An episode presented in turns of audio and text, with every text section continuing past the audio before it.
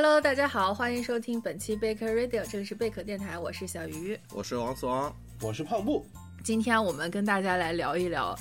呃，这个《阿凡达二：水之道》，嗯，最近热议的一个话题，然后也是久违了。呃，久违了，去电影院看了看了一部这个超级大制作的商业片，对，好贵呀。对，正好来聊一下这个片子，其实是，呃，就是离第一部《阿凡达》上映已经是十十几年了吧？记得十二年，呃，十二年，对，那是一零年初，一零年一月上的。嗯哼，所以我就是。基本上已经快忘记第一部的整个剧情了，但是 当我看第二部的时候，那种似曾相识的感觉是如此的浓厚。基本上就是通过看第二部，充分的帮我回忆起了第一部的剧情。哦，这样。对，因为那你还是不错的。不是你去看片之前没有先做一下回顾吗？呃，没有，完全没有。但我现在想起来，我觉得第二部那个故事走向跟第一部其实差不多，你们不觉得吗？很像，元素就大量的是重复性的，就是只不过是，就整个叙事框架上的走走势，我觉得更更更更显野心一些吧。我这个后面咱可以聊一聊，因为其实很多对照着来的，嗯对，就是可能也是因为因为确实有一个问题，就是出品方，我觉得从。制作的角度，他也会知道自己隔了十二年的一部电影。如果你提前不再看一遍片儿，或者你最次你得找一个这个短视频解说，把头一部回忆一下。但是即使是那样的话，就是他你要勾起来你对第一部的那个情怀，所以他这一部其实很有意的在做这方面的东西。不管是就是，呃，是把第一部的大反派给招回来，以另一种方式让他重生，还是说就是。他那个小儿子的那个设定，其实跟第一部他慢慢成长的那个也有一些相似的东西，就其实是嗯，他他想给你很多这种类似的体验，嗯，但是怎么说呢，就是这个整个的太复杂了，就是有一点故意而为之，也算是一种策略上的妥协。嗯，是，啊，这个片子做妥协太多了。那对，听说你对这个片子的评价很一般呢，你你怎么看？我。咋说呢？就是我觉得，如果它没有那么好的特效，这就是个烂片儿。就是就是我我难以接受卡梅隆。就卡梅隆，咱们看了他那么些片子，至今为止，我不能说他他讲的故事有哪个是很很烂的，但这个是真的是个烂故事。因为以前咱可以说他的故事简单，但是呢，呃，情绪完整，人物完整。这一部是情绪稀碎，人物也稀碎，就整个看下来，可能因为有那个视觉放在那儿，就整个三个小时它是有那个魅力，是勾着你不断的去看的。但是那个东西，在你不断去享受视觉的时候，那个故事，如果你不细想的话，你可能会觉得有点别扭。但你可能未必说得清楚那个别扭劲儿在哪。然后这些人物呢，他出来了很多新的人物，但是我可以。我可以说，除了那个反派这一部的人物，你看下来你会觉得其他人都是面目模糊的。嗯，比较功能性的。除了那个反派那个迈尔斯，对，就是因为他他想讲一个家庭叙事嘛，家庭伦理剧，对吧？所以家庭剧就有一个特点是，呃，他不可能像男女男女 CP 当做主角的那种去。呃，完整的刻画人物，或者说有一个完整的情绪线，他的整个家庭叙事，他的角色肯定是功能性的，这个都是都是这样的。但是，但是他在功能性之上，他又觉得说我要做的是一个四部的故事，那这个就不能是 不能是复联，我做的不能是一部打一个 BOSS，而是我要做的是一个史诗。嗯，如果我做不了这个史诗，阿凡达这个世界观的塑造，我就白搞白搞了。然后在这种。非常别扭的双几个几个动机的推动下，再加上卡梅隆自己大量夹带的私货，然后就把这个故事我觉得搅得现在稀碎。看下来，我是觉得，嗯，也就是视觉还可以。视觉确实不错，我在看的时候我也注意到这个问题，但是我当时是感觉，首先第一给我呃直观上让我觉得这个故事呃跳非常跳脱，是我觉得有有一些剪辑点就会让你觉得很跳，嗯，突然突然剪剪了，或者说就是那个情绪其实还没有到达他这一场戏应该有的地方，然后突然就剪到别的戏上了。这个问题很严重，就是剪，我觉得是剪辑上的，就是它素材量太多太多，然后想要的故事线也非常多，就以至于它没有办法顺着一条很完整的故事线去一个故事主线去推动。嗯嗯，所以就是会对，会让我觉得这个故事想要的确实是太多了。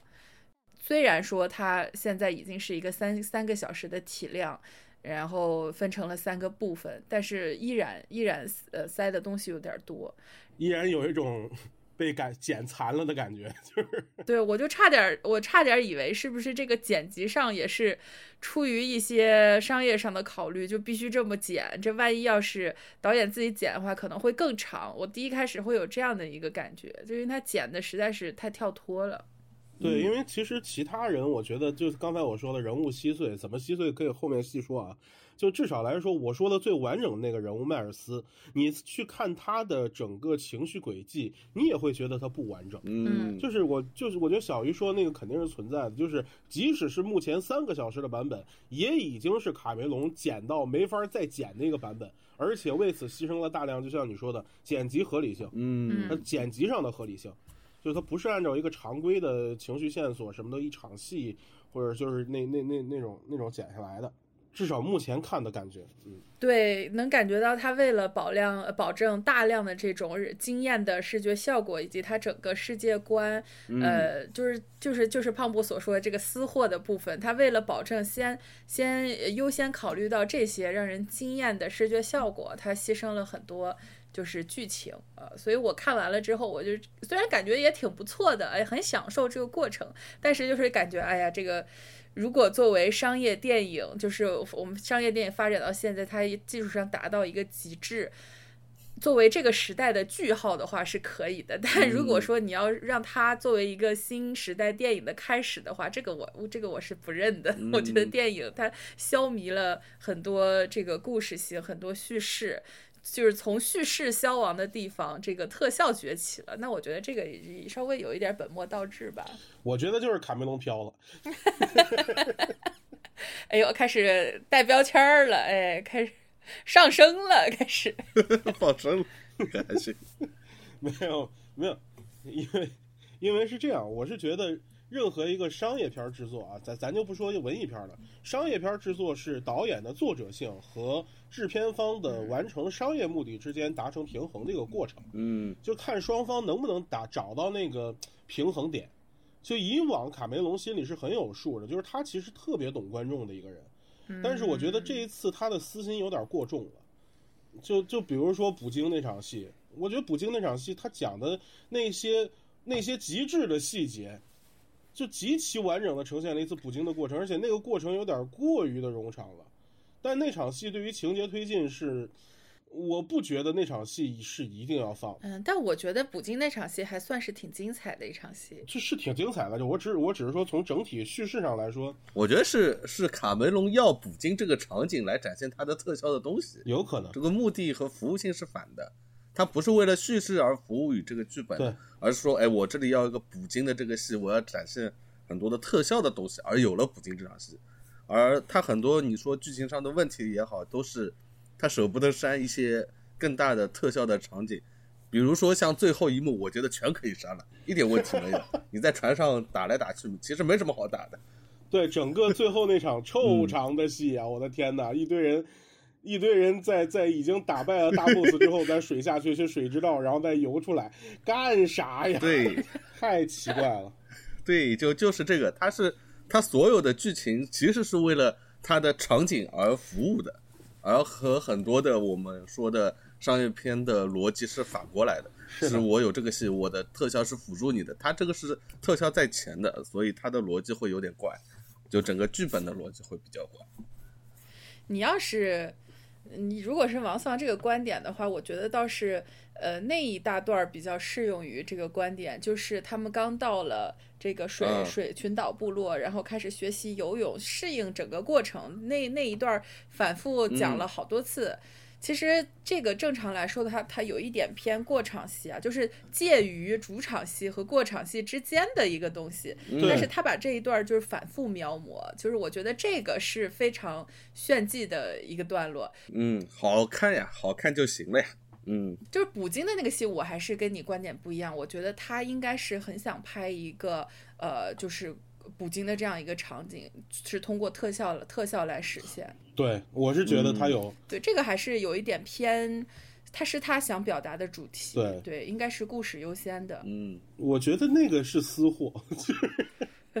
那个是我因为因为卡梅隆本人，可能因为我我因为在我感觉里面，卡梅隆不管是之前看到他做的那些纪录片，还是就是他此前的一些发言吧，就是他是一个对海洋很痴迷的，而且是有一定海洋保护倾向的。对呀，环保嘛，环保意识。对整个这这个片子，因为很多人也在吐槽说，感觉这个片子看下来像是一个什么环保宣传片儿。那第一部就是吧。哎呀，就是这一段是我感觉，就是极其的，就是，就首先来说，他去猎杀图图图这个图坤是吧？嗯，猎杀图坤说是猎杀图坤是为了把这把这一家的人给引出来。我本来就觉得这个动机是很硬的。然后那一段儿那一段儿我没有掐时间，因为因为只看了一次啊，票价太贵了，不不敢看第二次。就是没有没有掐时间的话，就仅在我感觉，嗯。那一段是超出了我的这个预期的，就是整个的长度，嗯，肯定是我啊我。就一开始让我觉得说怎么还在拍，嗯。就那一段至少我感觉得有个十分钟，差不多，就是只只个人感觉，对，因为它整个体量都放在那儿，就整个就三个小时，所以它其实，在每一个片段它都有拉长，包括我们说的最后这个结尾。那这个结尾一般来说也是需要有的，包括结尾结尾之后，大家在一家人在团聚，那这个是一个剧情嗯点。但是由于它这最后这场戏设计的并不精彩，所以它在拉长了之后，会让你看的很，呃，就是很冗，觉得很冗长。所以，呃，这个是就是在不同的段落上，就是它要配合到这个时长，那么这个段落和段落之间，它就有优胜劣汰的这个感觉。就是有一些部分你是能记下来的，有一些部分你就觉得有一点长。是的，所以呃，我还有就是，我又想到呃那个。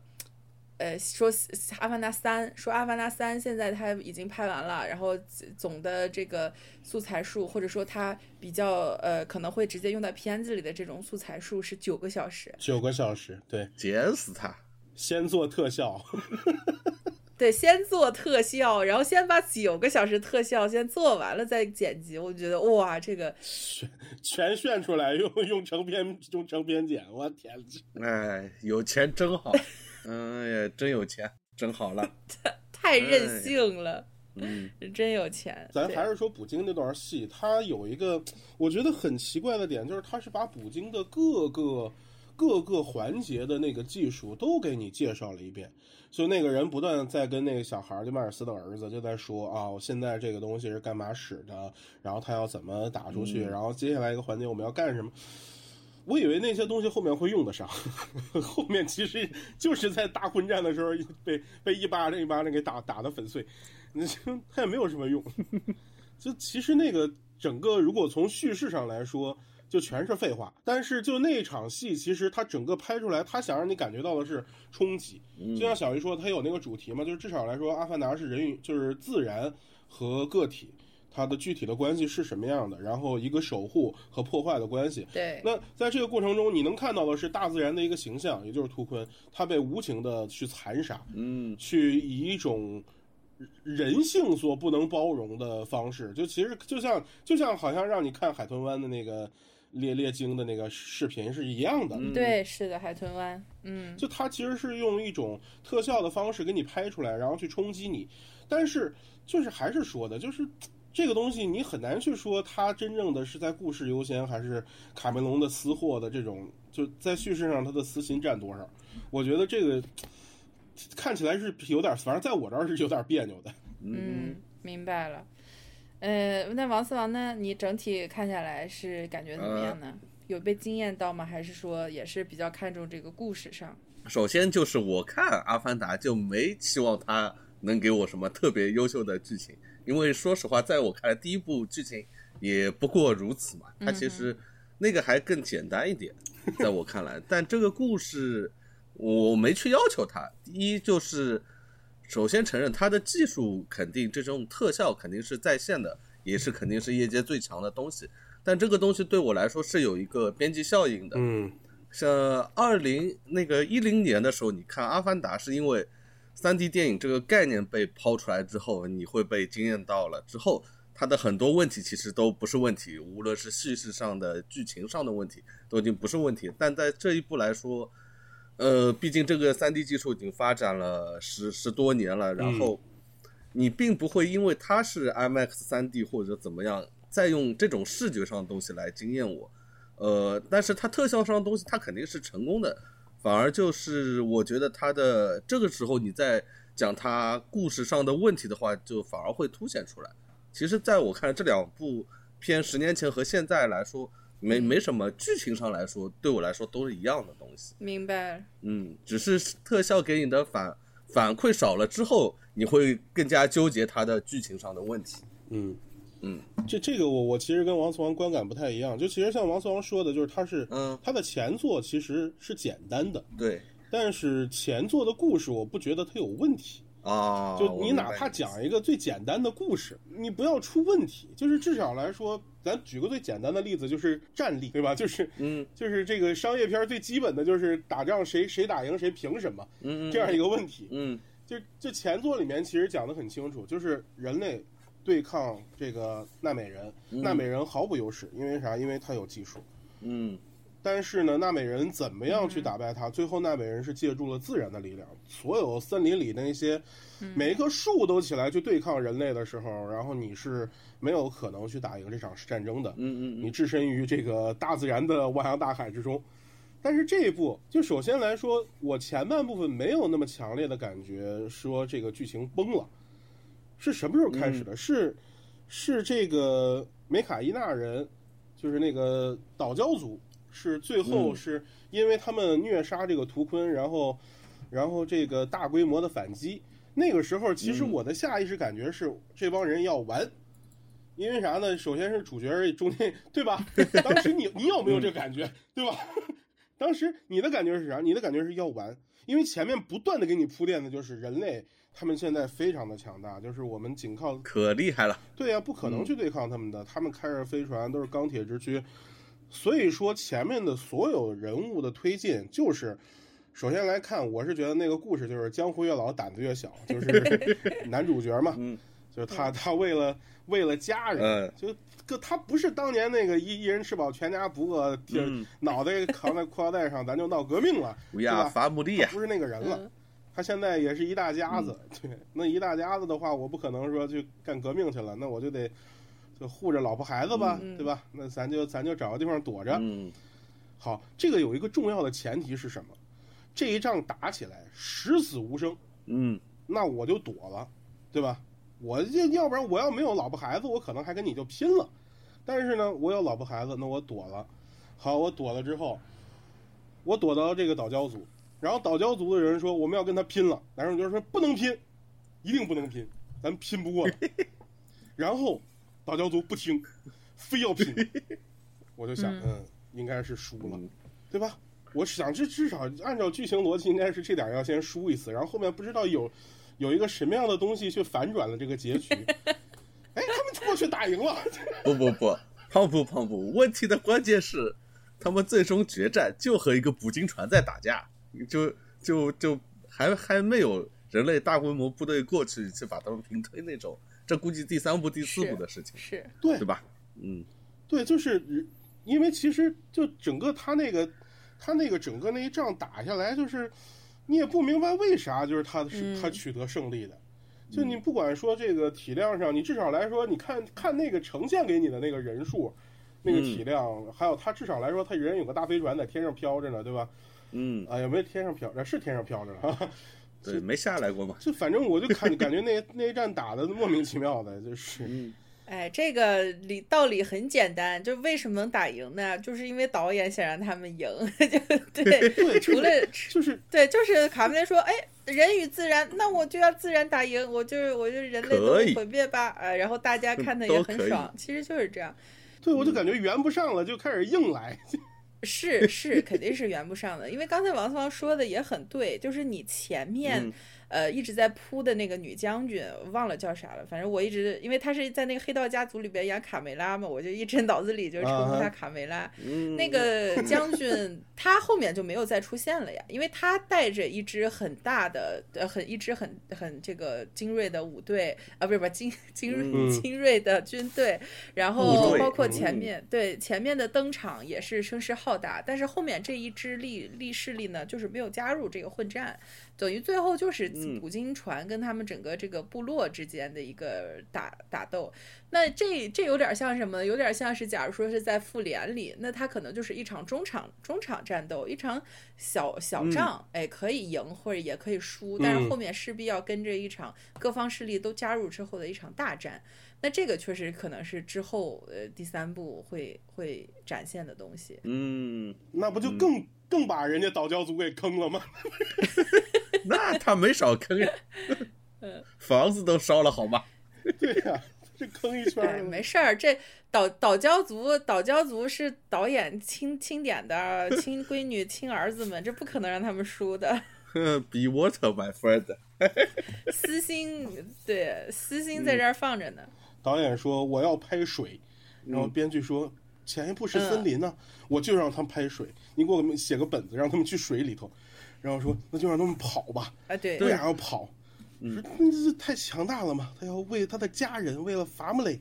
对，那跑了之后呢？那那边不也是 那边得多少个 family 呢？嗯，你到底要不要去水？要，那你就让他去就完了。好的，对。我觉得胖不还人的 卡梅隆的心路历程非常的完整，但这部片就这么来的卡梅隆，就是这么跟编剧说的：就这么来的嘛，这个故事。我要拍水。啊，对，肯定是这个为先的嘛，因为要挑战这种水下的。还有就是他要建立整个潘多拉的生态系统，这个他肯定一嗯早就想好了。是就是在拍《泰坦尼克号》之前，不就是有这个整个设定嘛？那么第一部是森林，我相信在拍第一部之前，这什么水的岛礁族啊，什么之后还有去别的一些栖息地啊什么的，这肯定生态系统。对第，三部有天空组啊，，天空组那早这这是属于早就想好的世界观，所以就是顺着顺着，就像你看一个纪录片一样，一个嗯地球脉动的纪录片，咱看的这是潘多拉脉动，对，潘多拉脉动。海陆空绿色星球，第二部叫蓝色星球。对，讲什么森林，我说实在话，我说实在话，地球脉动的故事比它好看呢。地球脉动多好看呢，真是。嗯，对，是的。不过有有一个点，它也是要要妥协的，因为呃，纪录片它是一个广角式的叙事，那故电影叙事呢，嗯它更多的是你必须得有一个主主人公或者说一条主线。那这条主线它从至始至终选的都是家庭为单位，但这一个我觉得也是有有就是能够打动我的地方，包括我觉得他做的比较好的是，他一直都是在关注到这个家就就这一个小家庭本身，他没有上升到非常非常悬了吧乎的这个势力与势力之间，或者说是派别与派别，呃，就是没有是至始至终围绕的是一个家庭关系，这个我觉得还是。呃，比较好的就是能感觉到他做电影的一些初心，但是不好的就是他整个的人物其实是非常缺乏成长。对，嗯。虽然说啊、小儿子小儿子有一条成长线，按说啊，按说他这里边每个人物都要有成长线的啊，小儿子也好，或者说那个人类小孩儿，或者是父亲，或者是呃母亲，甚至说反派，他都要有，但是都没都没有讲的非常的打动人，说实话，就是嗯比较的平，就是他整个角色的成长比较平，这个是会直接影响到你看故事这个剧情带来的。呃，嗯震撼感不够，或者说感动不够的一个原因。嗯那嗯，至于说呃特效的话，我觉得是还是嗯是有很大进步的，但是其他方面的话，就是比就达到了一个呃基本及格，嗯或者说有些地方甚至是不太及格的，没有没有揉得很好这几条线。对，就是我觉得他在人物塑造上有两点，就是其实很违背，就是所谓基本的剧作原则的。就是第一点，就是像小鱼说的，成长的这个守恒，就是你你前面的你犯下的错，要通过后期的成长去补足它，这个他没有做到。嗯。第二点是因果守恒，就是这个人你可以犯错，但是你后面要为你的错误承担后果。就每一点都是，就比如说最最基本的啊，男主角，男主角非要拉着一家子人夯了八果的，然后从从森林跑到海洋，然后最后他的那句话其实是表示他跑错了，对吧？就是这我这个什么，就是逃避不是什么那个啥责任，然后啥家是铠甲，白啥玩意跑了，就他他他就觉得逃避，呃，对，就就白跑了。但是你做出的这个抉择，导致了一连串很严重的连锁反应，包括一个种族，就是就是那个什么族人，岛礁族人，反正有一个村儿，就因为他被烧了屋子了嘛。那其实是其实是因为你，但是你又没有，就是他其实是没有把这个，他其实就那帮人其实都是冲着他来的，就是他要转移那个矛盾，其实有一点他跟那就是跟这个伊卡梅卡呃梅卡伊纳人说是，说是他们要列这个途经图图图图坤，但其实他心里很清楚，列图坤的目的是为了他去的，但他没有说这个话。当时其实我觉得他的面目变得有点模糊了，就是你你觉得他他这个算是一个，就是从剧作上，就是这是一个正常行为啊，但是你如果从剧作上来说，这不算是一个正义的行为。如果一个行为不是正义的，那你就必须要为他承担后果。然后包括他的小儿子，他的小儿子提出就是做了好几次这样的事情，是因为他的某一个提议导致一群人陷入险境，甚至是因为他提出要去救 Spider，呃，救那个蜘蛛，间接导致了他哥哥的死亡。但是最终他是并没有为此承担后果的。这玩意儿，你说哥哥死了这个事情，他要不把整族人给救了，他真的赎不了这个罪。就是从剧作上逻逻逻辑上说啊，不是说真的他有那个罪，而是说从剧作上来说，他要去做一个足够大的贡献，去冲掉他造成的损失。但是他就最后把他爹给救了，你很难。然后他爹还原谅他了。嗯嗯，我觉得对，确实是有这样的问题。然后我现在也在回想。就是他把这个一个人犯的错，包包括就尤其是男主男主人公犯的错的这个代价，其实是没有折射在他自身身上，而是折折射了折射到了他以整个家庭为呃为单位，或者说以整个部落为单位身上。所以你就感觉他的这个成长以及他付出的代价并不明显。然后他这个是一个问题，还有一个问题就是这种以家庭叙事为核心的。你你很难去在这种宏大叙事中做出呃它的这个就是一些比较比较明显的起伏，因为一般家庭故事它很多的都是反映在细节上，一些相处的细节，或者说因为它是一个生活化的场景，所以当把这个生活化的场景放在一个非常宏大的战争叙事上，你就是会会产生这种矛盾。因为呃，你想家庭关系对叙事比较好的，我就能想到一个很好的例子，就是《阳光小美女》。我一直很喜欢《阳光小美女》这个故事，就它是一个家庭单位，但是这个每个家庭里边的人，他最开始登场的时候都是残缺的，每个人都有每个人的这种非常不好的、负面的呃负面的一面，然后在呃踏上一个公路片的旅程之后，哎，纷纷获得了成长。那它就是一个很好的呃兼顾了我们说的这个家庭叙事以及人物成长呃的这种。是一个很好的例子，是，但是这个故事《阿凡达》的故事是基本上每个人没有什么明显的缺憾啊，除了这个小儿子，他可能第一开始设定是非非常莽撞且就是有点自负的，是，但是其他的家庭成员都你都感觉是这种真真善美的化身，然后男主包括这个妻子，他们做的一切的选择也都是感觉是出于非常合理且正当的这种为了家庭，对，非常。所以他，我觉得有可能是因为这个整个故事基调从第一部顺下来之后，他就太顺了，就这已经是一个完美家庭了，所以他就没有什么成长空间，他只能是通过这种外部的势力不断的去挤压他们，去呃考核或者说检验他们彼此之间的这种情感来来实现。那这样的一个故事逻辑的话，本身它就不不够打动人。我们没有人喜欢看一个完美家庭它变得如何更加完美，而大家想看的其实是那种。残缺的家庭如何通过彼此的这个支持啊，或者什么，让他变得更加的坚贞啊？就是从从整个故事逻辑上来说，我说我觉得他这是有一些先天性的问题，这个这确实没办法解决。其实他这个你要说人物塑造的问题，他第一步就存在，就杰克萨利像一个圣人一样的，给阿凡达人民布道一样的，这这这这种从地球人融融合成了他们，呃，那呃那那个蓝蓝皮人这一个故事，它本身是一个圣人的形象，就就就他的其实剧作问题，第一部就有，不是说他第二部独有的问题，对，嗯。但第一部他那个故 事之所以成立，是因为杰克萨利他有一段非常悲惨的过去，他是一个残疾人，他哥哥丧生了，然后嗯他、呃曾经参加过这个战争，他有他有一些心理的阴影，就是这一些设定会给这个人物起始会会增加很多，就是观众对于他的这个共情，甚至说是怜悯，你对他是有天嗯然的好感的，所以他最后再变成一个圣人，你你你会觉得 OK，我这个东西我能我能接受。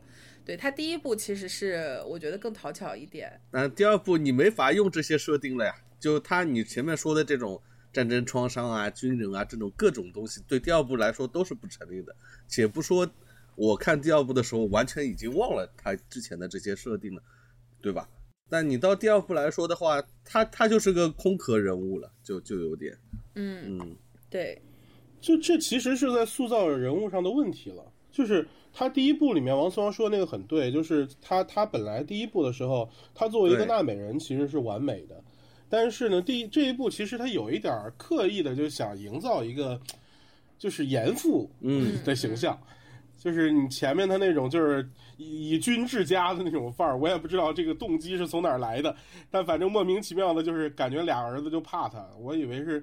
他这这个就像小鱼说的，他就是他在刻画家庭形象的时候，他要形成的是每个人的缺憾，然后每个人在家庭里面补足自己，但是那个东西好像哎也走着走着又丢对，了，走着走丢了，就就像王思王说的，就第一部里面啊，就像小鱼说的，就是第一部里面他是有一个，呃，虽然说啊，你说他刻意也好或者怎么样，他有一个就是人物的成长弧光的，嗯，就是包括奈特奈特利，就是他他那个老女老婆对，啊，就是他现这这一部的老婆。第一部里面其实也有一个，就是渐渐的从一开始天真烂漫，然后到父亲死亡，然后到承担起责任，最终手刃仇人。就你不管说那个东西成长怎么样，至少来说他的损失、他的痛苦，最后是通过他自己亲手去解决了。那个东西就叫代入感，那个不需要说你能够真正说亲身感受他的那种经历，就是从戏剧逻辑上，他给你那个口子，嗯让你代入进去。那个东西在商业片上就是成功的。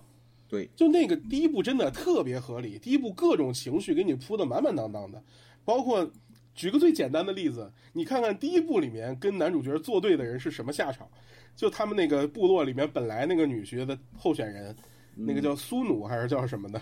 你看看他是什么下场？就因为他跟男主角抢了女人，他死了。嗯，嗯 就你知道在，在啊但是但是反而是因为他死的很英雄，这个人把前面他跟男主角抢过女朋友这件事情一下扭过扭转过来，变成一个可敬的英雄。就是这个东西在戏剧上咔一下成立了。这一部里面你找不到那种你做错了事情，你要去把它给扳回来的那种情节，所以每个人物最后就没有那样一个代入感的口子。哎呀，除了大儿子能死，其他都死不了呀。胖布，他后面人不能死呀，后后面还有活的。是。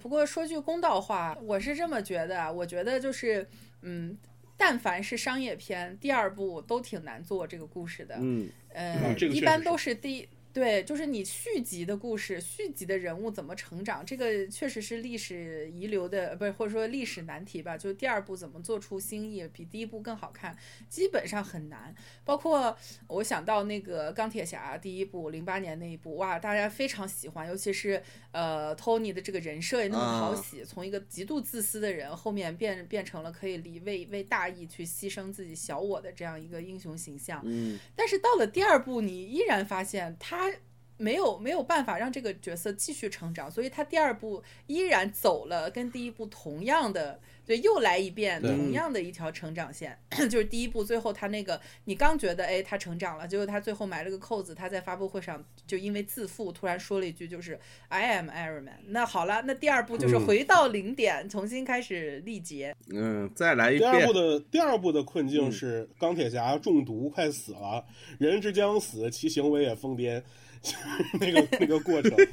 对，就是他要给他一个新的困境嘛，就是你至少来说，就像小鱼说的，一是你要把这个人物拉回到一个没有那么成熟，就让你看到他还有成熟的空间。不管是钢铁侠也好，还是说那个托比马奎尔三部蜘蛛侠也好，你每一部看他都有成长，嗯但他每一部都含有性格上的弱点，他要克服的永远是他自己。就克服人刻画人物，就是嗯这个系列一定是得有这样一个过程嘛。是，不过对我们差不多说了剧情上的一些槽点，但是但是我也能理解，我我我刚才我们分析了很多问题，就是它整个呃故事线呃故事线之多，然后包括它有一些天然矛盾的点，这种嗯家庭、家庭呃主题和宏大叙事之间的矛盾，以及就是它第二部就这种商业片第二部它。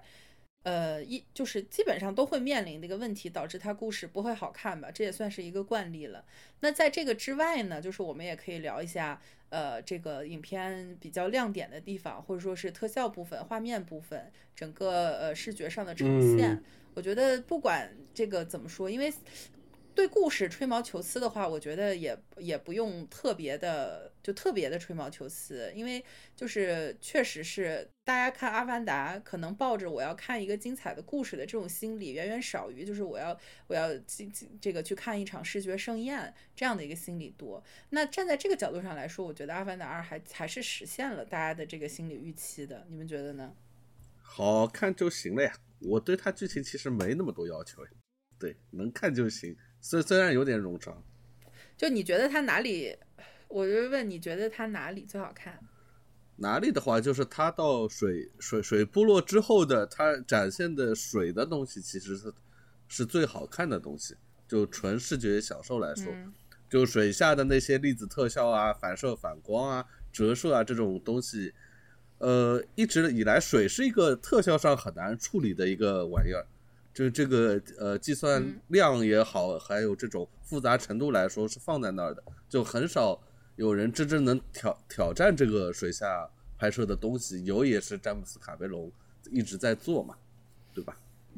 嗯。嗯嗯这个话题我觉得可以延展出两个方面啊，嗯就是 第一是它技术上有革新，哎、这个大家已经是被充分科普过了。看詹姆斯卡梅隆就是啊，业界之神，什么什么创新的技术就是牛逼的，那肯定是他。是的，那这个我觉得其实是从呃一直以来是好莱坞的一个。就是他一个造神的工作，基本上也是往把把他往那个卡神那个方面去打造的。嗯对，然后还有一方面，其实这个就是财力问题。嗯，当你有一个嗯技术上的突破的话，肯定是有的，但我觉得它并不是占主要的成分，更主要的成分是你肯投入多少财力和物力去打造这样的一个东西。那卡神好多钱砸下去了呀。对呀、水下的光影，包括渲染，那这就是一个，我觉得就是一个纯资金问题，你能做到什么样极致的效果？然后还有就是，嗯呃，他为了挑战这个极限，也是充分的有这种难点的叠加，不光是水下摄影，包括水下的这个呃特技，然后包括在水下进行全部的动作捕捉，呃，然后让演员就全部在水下这个，而且是不能带水费的情况下，对，潜水都已经三分钟、五分钟在下面演，那本身就是训训练这批人变成嗯、呃专业潜潜水水员了，已经。对，对对对对对就是它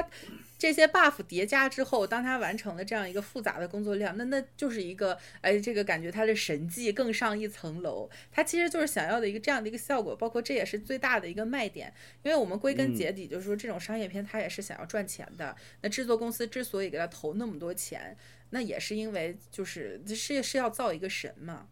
嗯，看重回报的嘛。嗯，一个是水，水是一个特效上我觉得比较厉害，另外一点就是他人物这个面面部捕捉，其实较第一部还是强挺多的，挺明显的一个东西。嗯，是嗯这个是这个应该算是全行业性的这个进步了。就其实是这些年好莱坞不断的在做这件事情。嗯，好莱就是好莱坞其实就怎么说呢？这些年就是在动态动态捕捉上的这个，其实是全行业共同的需求都很大。但是水这个事儿不太一样，就在于那些那些这些探索，其实是卡梅隆的工作室可能做了这十二年，可能就都在做这件事情。然后呢，对呃，这种技术的专利啊，可能一大堆就都在卡梅隆手里。就接接接接下来，这个东西也是细水长流的，就是谁要、嗯谁要用我这个技术，得给我掏钱，就是。就这个，这个也是一个三个小时超超长广告片的一个意义也有 对呀、对呀、你就跟对，嗯，早年斯皮尔伯格去发明那么多技术，去做很多这种呃拍摄拍摄设备啊，或者说一些软件上的更新，这种探索也是啊。人家这个并不不光是要要挣你的这个票房的钱，人还有专利技术，包括你你想再再用我这个技术的话，那你付的价钱那是十倍，甚至说是更更高的。它整个一个产业链在这儿。对，这个是个占未来的投资啊。对，对，愿意做这件事儿本身就你心里要有这个数，就它一定会是一个长时间、高投入，然后甚至于说有研发风险的事情。嗯，卡梅隆就是说，他可能确实是目前最适合做这样一件事儿的，是的，他也愿意做这件事情，这个其实是很有意义的。嗯，但是就是目前来说的话，就其实其实啊，不是也不是但是啊，就是嗯，目前来说的话，其实我们国内，你就说电影行业，我接触到的，大家说之前就是跟那个天下长河的导演聊，就他说拍水，就实拍水都是一个特别难拍的事情，因为你要拍的是人跟水的相互关系。就水过来的时候，人碰到水应该是什么样的反应？嗯，然后水过来之后，你你比如说那个浪，我要是拿特效做，那一个浪头打过来，人身上要是干的，那也不对，所以就特别难拍。就最后他真正真正是为了拍那个洪峰来那个场景，两吨水直接往群众演员身上拍呀，往也不是群众演员，就往演员身上拍。然后这个呢，如果说你真正要拍要用特效做一个水的话，水的流动性带来的不确定性就在于它要跟周围所有的一切东西发生交互，包括阳光，包括深度，包括你人在里面游过的时候身上的气泡，鱼游过的时候那个气泡，水草摇曳的时候，人游过的时候，水草要有一个关系。就这些东西，你要都要通过特效，你去做一个模板，做一个出来，这个东西是实在是浩繁的工作量。我现在我刚才听胖布描述这个，我心里想的这这这这就是钱，这就是钱啊！还有就是你成功展现了一个你这些技术成熟之后的一个商业宣传片之后，那基本上行业内的但凡想要再再运运用到这种技术的时候，那基本上就肯定是会找你的。他是一个先行者，就像是拍完阿第一部拍完《阿凡达》，它的整个这个呃面呃动捕技术以及全球都在做对呀、3D，三 D 技术，还有它的虚虚拟拍摄的技术。正正因为有了这些东西，它后面才会有，比方说迪士尼那一些呃什么森叫什么森林，就是那个 Jungle，Jungle 嘛，丛林大冒险。嗯，对 Jungle Book、Jungle Book 丛林之书才会有那样的一个全部全部是在绿棚内拍摄的一个东西，才会有很多很多这种片子。就是嗯，我觉得也是，就是像你这种好莱坞的导演，我觉得他也是分各种门类的。像卡梅隆，他可能自身的特点就是喜欢去钻研一些技术，喜欢去做到精益求精，把不可能变成可能。那顺从他这种个性的，那这种制片厂就会呃想要就是正好就是说有这么一个人，我们把他打造成一个这种行业顶尖的、呃科技的科技大佬，然后是造梦之神啊、就是一个造神的过程。然后在这个背后，其实就是就是你看你怎么去卖这个技术，或者说怎么通过这种技术去实现一个呃商业奇观。嗯，就是我以前我我也不知道是我最近才有这种思考什么，就是以前啊，你会对这些呃很厉害的导演呐、或者说他们所代表的一些呃不可能实现的东西，你会有一种呃滤镜，就觉得哇，这简直就是神人之神，或者说就是一个无比无比牛逼的存在。但是现在我就在想的话，其实他并不是靠一己之力成的，嗯包括我们一直说卡神，他也不是不是真正的卡神，他其实是好莱坞造神的一个过程。包括你整个去推他这个呃的电影，你这个宣发的渠道，包括你怎样去给卡梅隆制定一个适合他去呃宣传的人设，以及他嗯在这个业内所占有的地位，它其实都是一个很很理性思考，或者说是一个商业逻辑在背后运作，所以就会有一种祛魅的祛魅的过程。嗯哼，那总要有这么一个人把技术往上推的话，那他只能是詹姆斯卡梅隆嘛。对，是，而且不得不说啊，就是它这个片子整体呈现出来，就是我觉得还是会让你，就是这个东西你觉得前所未见。就包括它，尤其是在展现图坤的那那一个部分，你真的觉得就是在看一个自然的纪录片，甚至说比纪录片还要好看，比纪录片还要真实。然后就但但但是它又是一个你前所未见的一个幻想生物，那这个就是嗯，确实是挺厉害的。呃，我举个不太恰当的例子，就是前几年李安一直在推的那个高帧率拍摄这个事情，就其实李安就不是这么一个导演，是能真的把这个技术给推动开的。就他嗯之前那个比利林恩那个用高帧率的来拍，反而会让人觉得有点呃恐怖谷效应啊这种东西，而反而是只有詹姆斯卡梅隆说，如果一个东西他觉得是个呃把它拍成了个电影，就是像《阿凡达》这样呈现，哦，我们看到水能这样呈现了，能做到了，那他就是能够推动业界的。但以李安这个身份，他不合适干这个事情，而且他那个也没有把技术展现的更更好一点。对呀、我觉得李安还是不要走技术这一条路了。而且他那个技术没有推动的一个最大的问题是，比利林恩的中场休息，他完全没有必要用这个一百二十帧的技术。那那个我那个片子我正一个大文艺片儿上什么一百二十帧嘛？对呀、我正常看，是的，对啊、那个片子我不用一百二十帧，我就用平常的二 D 去看，完全没有问题。就是你这个技术的革新，你没有给它一个合理嗯性，而不像是呃卡梅隆拍这种呃阿凡达也好，你会觉得哎这个东西如果没有这技术它不成立，哎那你就能就呃，李李安的问题是他要拍那个拳击片《马尼拉之战》，可能要用到高帧率，但他前面拿了比利林恩来试水，是这种感觉。嗯但是就是比利林恩，比利林恩还咱可以说是李安是愣头青。你这双子杀手又来一回，而且咱就说，哦，对对对，咱就说这一次，咱就说双子杀嗯手那一次，就是说李安长了点儿长了点儿心眼儿，就是说这个这高帧率一定不能拍文艺片儿，咱搞个动作片儿。好，搞个动作片儿，你那个动作也没有必要上一百二十帧的，我二十四帧看得清清楚楚。哎是啊没没法说。对呀，是啊，对，这就是使他的技术不具有可信可可信度的这没错个很大的问题。所以就是回到刚才胖布说的这个卡梅隆的想象力，包括。嗯，真要说的话，我觉得他的个人风格，包括他想坚持的这种故事主题，也是有帮助到这一点的。那李安的故事，他可能更多的是挖掘人性，挖掘呃、这个情情感本身，他而不像卡梅隆，他是想要对自然去表达表达一种敬意，或者说是一种爱意。那这个东西就是非常适用于用他这种天花乱坠的技术，因为自然它本身就是奇幻多彩，嗯，你你可以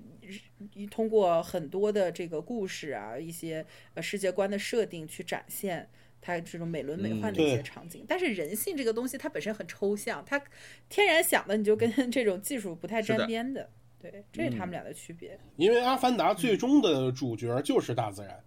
没有别人。是 这一部，这一部其实更加突出，就主角就是大自然。嗯，所以说你这这个这个你是用这种就是这个不管是第一部的三 D，还是说这一部为了打造那个水世界去做了那么多的功课，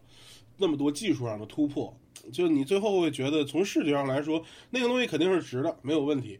嗯哼，对吧？哎，反正捕鲸那一段以及最后就是他们反杀那一段儿，呃，看的还是挺爽的。就是你这尤其是在这种技术的加持下，这种自然的很很浩瀚的这种力量，确实是体现出来了。它本身可以是一个很抽象的东西，嗯，在文学作品中啊，或者说你去读一些诗词啊，才会有这种象，通过一些象征，通过一些抽象的呃表达方式。你能感觉到，但它依依然是一种抽象的意识。但是它因为有了这种这种技术，它能让很抽象的东西它现实化，来展现在你面前。那这个冲击力是本来本来就有的，就是说这种题材或者说这种故事本身这种切入点，它自带就是有这种很浩瀚、很宏伟的这种力量。嗯，很直观的感受就是大家最后看那一段都觉得，哎，这些人死的太好了，人类赶紧灭绝吧。嗯，其实其实我觉得这个片子的问题可能就是，你要是单独把捕鲸那段截出来，你给我看，我会觉得那段拍的真好。但是你放在整个电影里头，我就觉得嗯没必要留那么多吧。就是啊，跑步不要纠结，这都是展现技术力的东西。就拍的绝对是没问题的，对吧？就是你从视觉上各方面都没问题。但是你放到整部电影的叙事里就有问题。哎，那那这么说啊，我就问你，你是更愿意看捕鲸的这场戏呢，还是说我们把捕鲸这场戏拿掉，然后去拍他们家族营救？今天你被抓了，我把你救出来，哎，我又被抓了，这段戏再延长一点。啊，那那个更不要看了，啊，那个真难看。我跟你说，这部片子控制到两个半小时以内绝对没有问题。啊，对对对，我也觉得。他他他如果能压缩到两个半小时，我觉得我就很满意了。他随便剧情再怎么稀烂，两个半小时差不多。你三个小时到后面我都有点看手机，有点不专心了。就后面你加出来干嘛？是小女儿被救出来了又被抓回去，哎呀妈呀，真的好心累啊！我觉得其实说放在故事层面上，我最大的不满足可能就在于卡梅隆叙事的原始动机。就像我们说的，他想做宏大叙事。他想最后呈现出来的是一个史诗，所以他要描写的是一家人的流浪记。那这个流浪记的过程中，就是会遇到各种各样的事情。你放在这个框架下去谈的话，就是家里小孩遭遇霸凌啊，然后甚至于说被开了恶意的玩笑，上差点丢了性命。嗯，还是说这一家人就是在最后的那一段黏黏糊糊的最后那个情感。你是可以理解的，但是那种东西放在一个商业片儿里面，尤其是就是抱着一个强的视听体验去的话，就那个好像就不够爽，因为商业本身的逻辑是要爽的嘛，那个东西一定是不够爽的，因为那个是很古典主义的叙事。那个就就就就，他如果放在四部的电影，你这个整框架总叙事里面，你不做一个古典主义的整体叙事，好像又没有那么厚重的一个情绪积淀。就他他要求你有牺牲，要求这个过程中有这个人物之间的恨有爱，它不能全都是大家就放在单部电影里面，可能就像咱们说的家庭叙事，它是一个成长。呃，每个人都有缺陷，每个人在里面获得成长，这部电影的观感你才会觉得是完整的，你才会觉得有代入感。但是这一部他没有按照那个路子来讲这个故事，就他成不成功，我觉得现在不好说。至少来说，这一部他妈不好看。我觉得这么这么其实是这么这么说吧，就是。呃，如果按照按照你们说的这个片子缩减到两个半小时，那我估计他删的也是包括大家都觉得冗长的这个最后的营救的戏呀，或者说一些文戏啊。嗯，那把这些东西删掉的话，那它就是纯纯的一个纪录片儿，两个半小时的纪录片儿，可能它名字直接改了，叫叫叫这个潘多拉脉动。潘多拉脉动。但是问题就是。有人会去看一个潘多拉脉动的纪录片吗？如果上映的真的是一个纪录片，是是能能卖这么高价钱吗？而且我相信，就是在卡梅隆的这个初衷里边，他与其拍这样的一个电影，他可能更愿意去拍一个更纯粹的潘多拉脉动。但是这个那个卖不了钱啊！我甚至想的可能就是，呃，这个编剧写了，就阿凡达，就照你们前面说的说，啊，我这要要水，我这要逃亡故事，然后编剧说好，我给你写，嗯，然后。写完之后呢，就是带着这个稿子去找卡梅隆，觉得脑子里现在有一大堆问题没有解决，这是忐忑不安的跟导演先碰一下。完，没想到这个导演听了半个小时，说：“嗯，好，这剧本过了，我去特效部门看看吧。”可能就是这么个状态，是差不多。对，就是你编，对我觉得真的就是这个对 这个状态。那编剧你你写了吧，你只要有故事就行。是你把那个写的稿子有故事就行。对，稿子发我邮件吧，我就没事儿时候搂一点，搂一眼。我主要这个一天二十四小时都在特效部门这边，没事儿别烦我。对，你说了就行，我们就这么拍了啊。哎，特效先动起来，我先造个大水大水池去了。对，所以说呀，他可能真的初心初心是不一样的，但是又没有办法，因为你整个体量，你整个这个回报的压力，包括你整个影响力，那肯定相比于纪录片的话，那还是电影，它是有无可取代的价值的。所以他在这个地方必须要加一些，呃，就是我们说电影所需要的一些东西，一些故事啊，一些人物啊。但这个对于他他本身来说，真的可能不太重要。啊，其实我我是觉得他从叙事人物上面来说，唯一我觉得是比较比较怪的是那个他整个的反派的塑造。一个是你十年前的这个反派，他回来这个逻辑先不说成不成立，就是这个反派的呃目的性，就我觉得很就觉得很怪。是那个女将军给他布置任务说，只要把杰克萨利给搞定了，好像我们什么事都能解决一样。但其实。你仔细想的话，这个逻辑非常的有问题。就这个反反派对我来说，哎呀，那完全不成立。你你都看着，你都能看出来，他这个后面故事都懒得写了。这故事最后这反派本来要死了，又被救活了，就是因为第三部能接着用他，都已经懒到这个程度了，你还去纠结他前面目的的合理性？我还有用？我不懂，太奇怪了。嗯，别别纠结这个。但其实反而是我觉得人物塑造上唯一的亮点，可能就是，就是反派自己身份认知的问题。嗯，就我到底是不是迈尔斯？就反而那个东西，我觉得是整个这一部里面人物弧光是最完整的。就他跟他儿子的关系，然后他他跟他前世的关系。你你你你非要矮子里拔将军的话，那确实是，那这个是唯一一个可看点。确实是。唯一一个人物上还有点东西的是他，但是就是就像你说的是人物设定上的关系，就在于我不能共情的一点是为什么他还要给他干脏活嗯，就是这个原始设定是我觉得有点牵强的，可能咱可以解释啊，就是说他是作为一个马润啊，对吧？他有这个职业道德，对他有这个向心力，有忠诚，那他可愿意接着干，那也 OK。但至少来说，我觉得。就是人家已经不打你，拿你拿你就当一个工具了。就是你脑子里有一个有有一个石头脑袋的一个思想，然后根植到你的这个系统里面，然后去主宰你的思想，然后你去给他干脏活，人家也没有拿你很当个人看，因为确实你已经不是人了。那你为啥还要给他干脏活？那确实是不太成立，但是也能解释。对。但真正别扭的就是像你说的，第一是他。他为什么一定要杀这个？是杀这个杰克杰杰克萨利？第二是，就是他其实前面有一个铺垫的点，整部电影没有再提，可能后面会用到。就是他提到说地球要毁灭了，潘多拉星球要作为整个人类迁居的地方。但是这个东西后面要怎么用，我也没有想好。就是如果如果你已经确定是要拿这儿当迁居的地方。你应该是在这儿搞这个印第安种族大清洗，不应该是在这儿屠杀物种啊，对吧？你你美国人来了不不吃？哎，第三部吧，可能是吧？觉得后面是要我觉得这个应该是第三部的主题，嗯，对，因为这一部确实是还没有大战起来，它最后讲的其实是人与自然这个捕鲸的这个这个一个主题。反正他他这不是第二部、第三部都是一起拍的嘛，肯定更连起来会更完整一点，对，完整一点。确实，这一部其实如果单看的话，你要是从观感上，它其实咱客观上说，这部会比较吃亏，因为它整个的作用是承上启下，嗯，它铺垫铺垫世界观，然后玩了命的给你压缩到压缩也得压缩三个小时，才能把整个事情讲清楚，然后后面咱的故事才好讲，对吧？其其实，哎呀，这没法说，关键他沉的这个上还是十二年前的这个上，对，实在有点久远。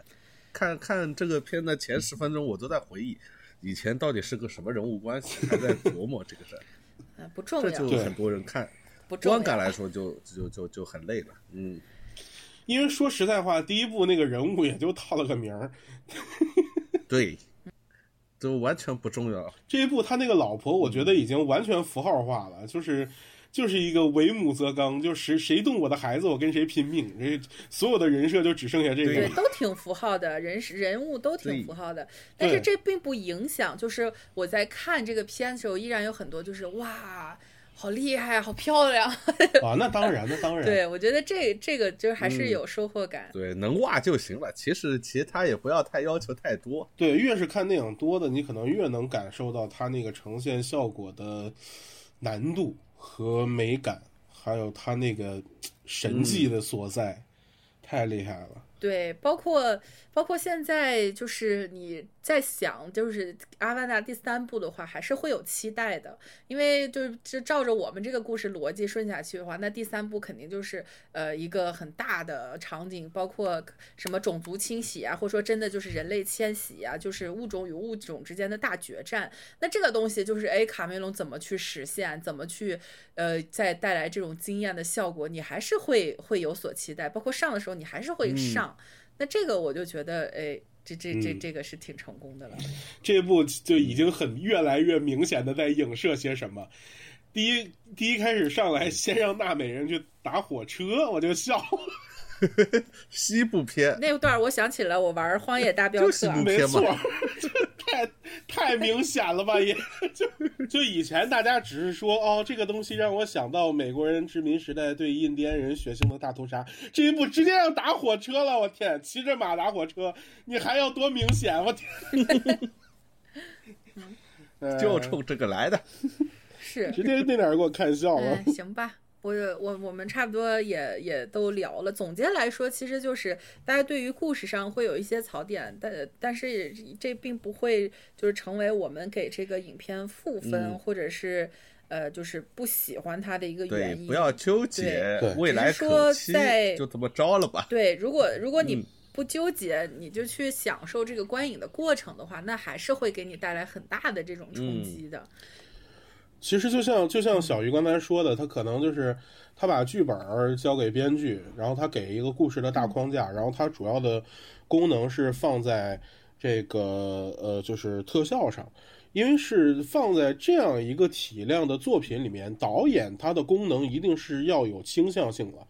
因为卡梅隆本人就像我前面说的，卡梅隆在打造钢铁呃这这个《阿凡达一》的时候，包括他以前不管咱们说这个《终结者》系列，还是说呃《泰坦尼克号》系列，那都是非常工整的本子，而且非常懂观众。嗯，是，他在从审美上，是是是从观众需求上，你不能说那个，你可以说它简单，但是它真的没问题对。但是就是卡梅隆的能力是有的，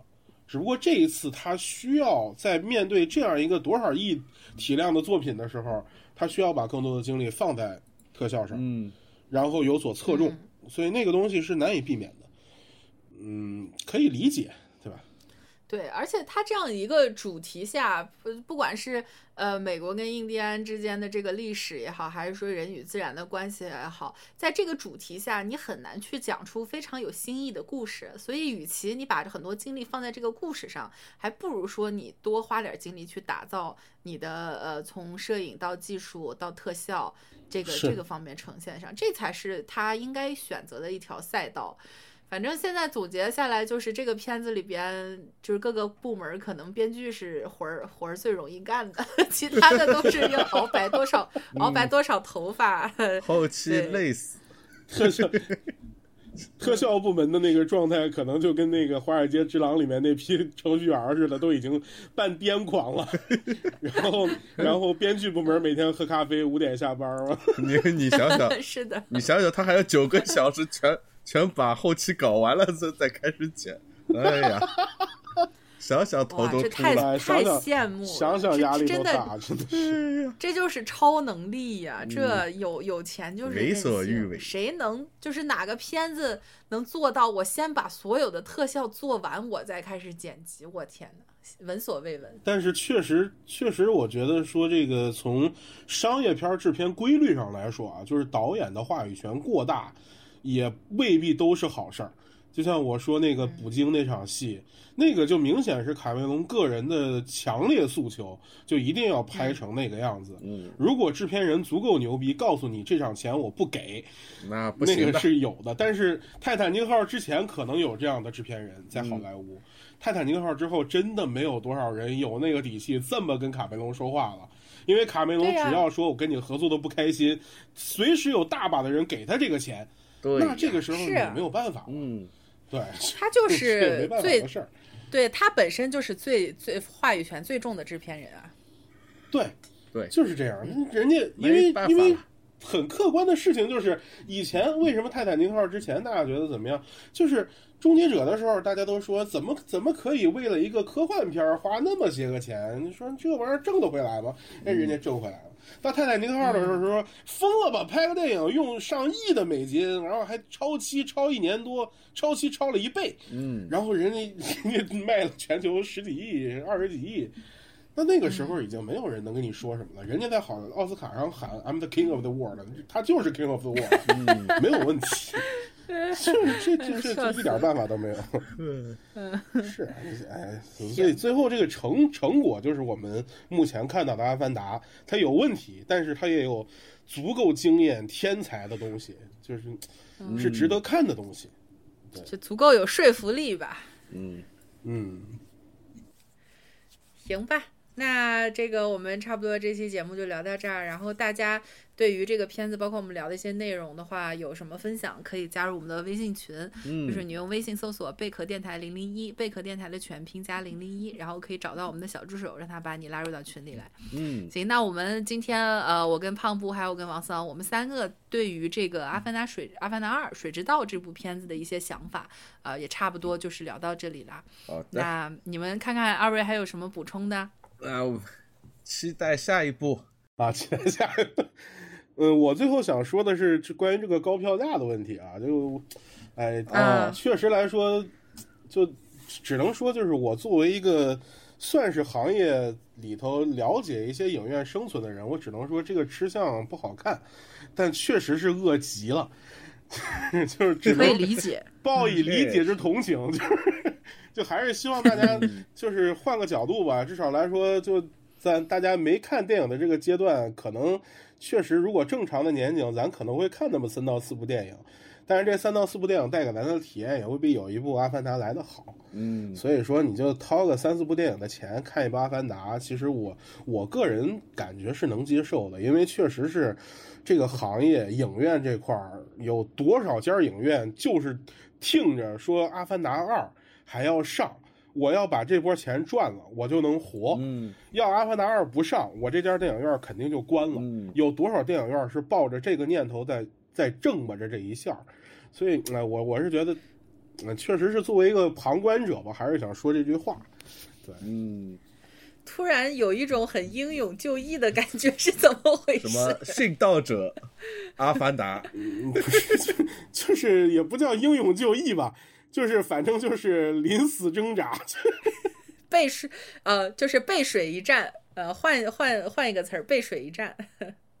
啊，背水一战，有有点那意思吧？确实，确实是这就是水之道。背水一战。我操，什么破谐音梗？